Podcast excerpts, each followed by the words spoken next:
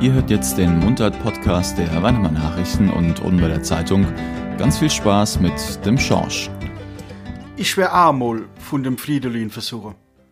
Das ist ja der Schnaps, den sie aus dem Linnefelser Gasbock gemacht haben. Halt, natürlich nicht aus dem. Der Schnaps ist fett den Gasbock gemacht worden. Aus ganz anderen feinen Sachen. Himbeeren und Brombeeren und Heidelbeeren sind da drin. so was Gutes hat der Fridolin sein Leben doch nicht zu fressen gekriegt.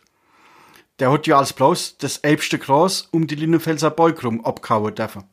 Damit es nicht so hoch wachsen tut und man das alte Gemeier auch von überall sehen kann. Was den Fridolin bloß noch als Schnaps gibt, bin ich einmal gespannt, ob die Beuge jetzt zuwachsen tut. Am Ende tut's noch ein richtiger Urwald da oben draus bei Linnefels geben. Bloß weil keine Gase mehr da sind. Dann tut auch noch die Luise zuwachsen.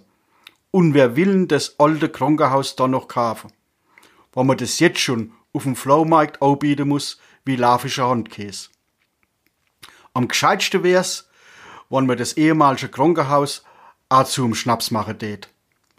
Dann kennt die Luise neben Fridolin in der gut Stub auf der Kommode stehen und man tät sich für ewig an beide entsinnen.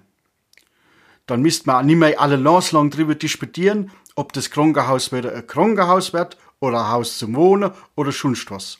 Einfach in der Schnapsschrank lange einen Schluck Luise nehmen und alles ist Gatting. Am Ende ist es sowieso kein dappischer Einfall. Wann uns was abgeht tut, grad ein Schnaps brennen, der so heißt, und wann's uns auf der See liegt, tut mir's grad die Geugelunner spielen.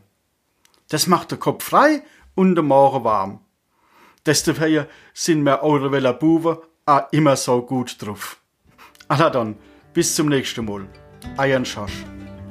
Das war der Mundart-Podcast der Weinemann Nachrichten und Unweiler Zeitung. Das war der Schorsch, den es immer freitags zu hören gibt.